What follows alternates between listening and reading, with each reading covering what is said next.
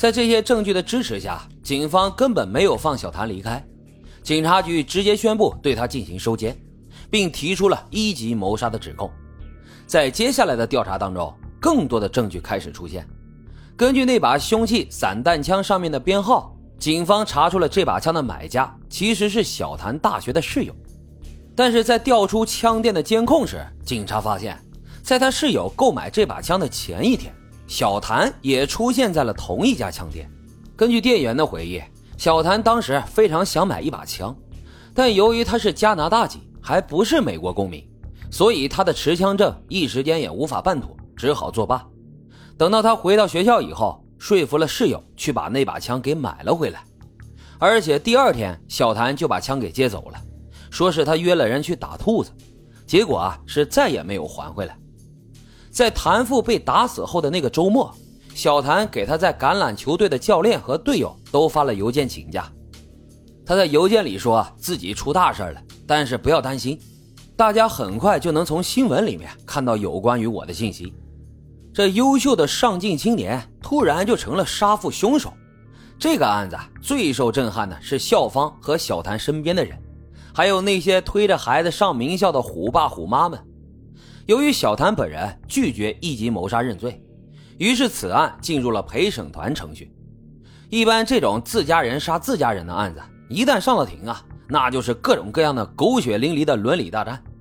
里面有对凶手爱恨交织、不知所措、阵线不统一、最后弄巧成拙的；有手心手背都是肉，保一个是一个的。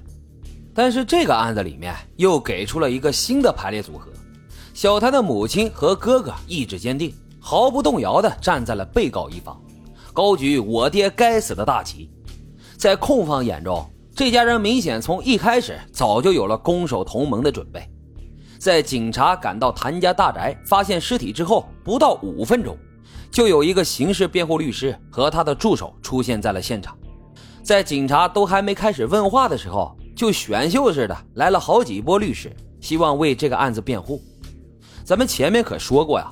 谭家相当有钱，而且是铁了心要保住这个小儿子。只要律师有本事，能够打无罪，费用根本就不是问题。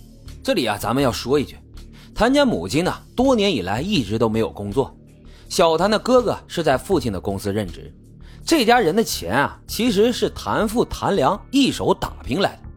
现在花他挣下来的钱给杀他的凶手脱罪，这多少有些令人唏嘘感慨呀。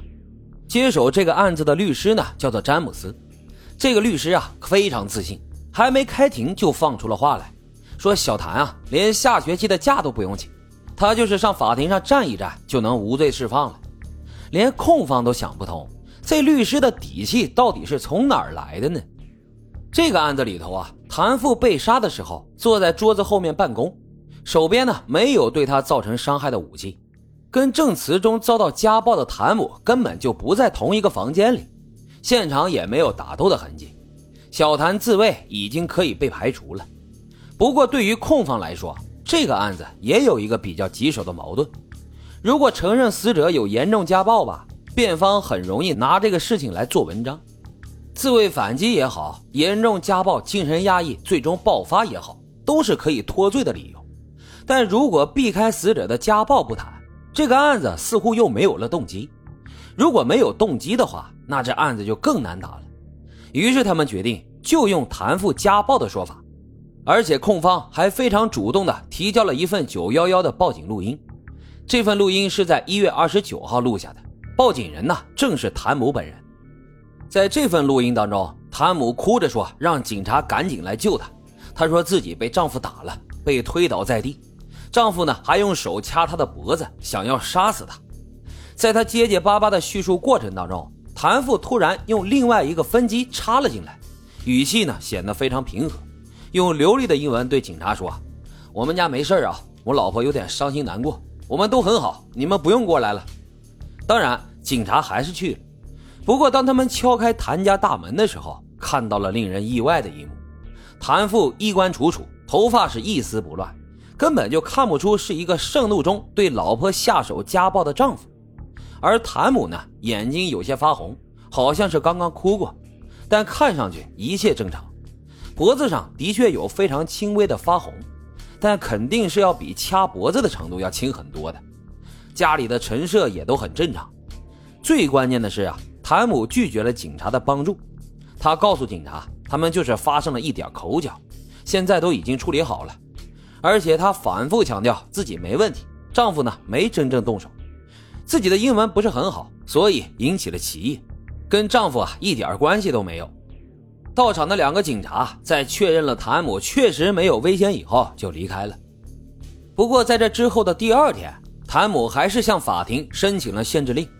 控方认为长期家暴就是此案的动机。这两个儿子都离家上大学以后，谭父对老婆的暴力力度就更大了。出于对母亲的保护。小谭在听说父母再次动手以后，就开车回了家，然后杀死了自己的父亲。控方的这个做法其实是先下手为强，先确认了家暴的事实，强调了被告的确有作案动机，然后下面呢就是见招拆招打自卫呗。可是万万没想到的是，辩方根本就没有想过把这个事情打成保护母亲怒而杀父的自卫事件。他直接就抛出了此案的另外一个可能性，那就是小谭是无罪的，不是因为他是自卫杀人，而是因为他压根就没杀人。那是谁杀的呢？难道是谭母吗？辩方还真是这么说的，他们认为杀人的其实是谭母，他是出于对母亲的保护而扛下了这个黑锅。辩方的推论呢是这样的。警方发现谭父在五号下午四点以后就没有再登录过自己的邮件。根据谭父的秘书证词，谭父几乎时刻都会留意自己的工作邮箱，没有电脑也会用手机回复，发给他信啊，一般几分钟之内就能得到回信。根据现场的照片，谭父被杀的时候是坐在自己的电脑面前，时间最近的一封打开的邮件是五号下午的四点十一分。这个时候，谭父很有可能就已经死了。但这个时间里啊，小谭刚刚离开大学宿舍，还没多久呢，正在回家的路上，不可能在家中杀害父亲。根据小谭室友的说法，他接到一个电话之后就匆忙离开了。这个电话呢是在三点四十左右打进来的。辩方推论啊，其实是谭母在家杀了人，慌乱之中打电话给儿子求助。小谭呢，于是赶紧回家帮助处理了现场，跟母亲商量好对策。散弹枪上没有指纹，几个弹壳中只有一个出现了指纹，属于小谭。这个证据怎么看都像是刻意为之，因为它太明显也太清楚了，跟擦得干干净净的现场对比，很有可能是小谭故意弄上去的，目的呢就是给母亲顶罪。相比之下，这谭母杀夫的动机更加明显。谭父没有遗嘱，他死后的财产都会归到谭母名下。更加重要的是，你控方说死者严重家暴了，那老婆被打之后怒而杀夫，是不是更说得通呢？控方对这个说法几乎没有任何反击的余地。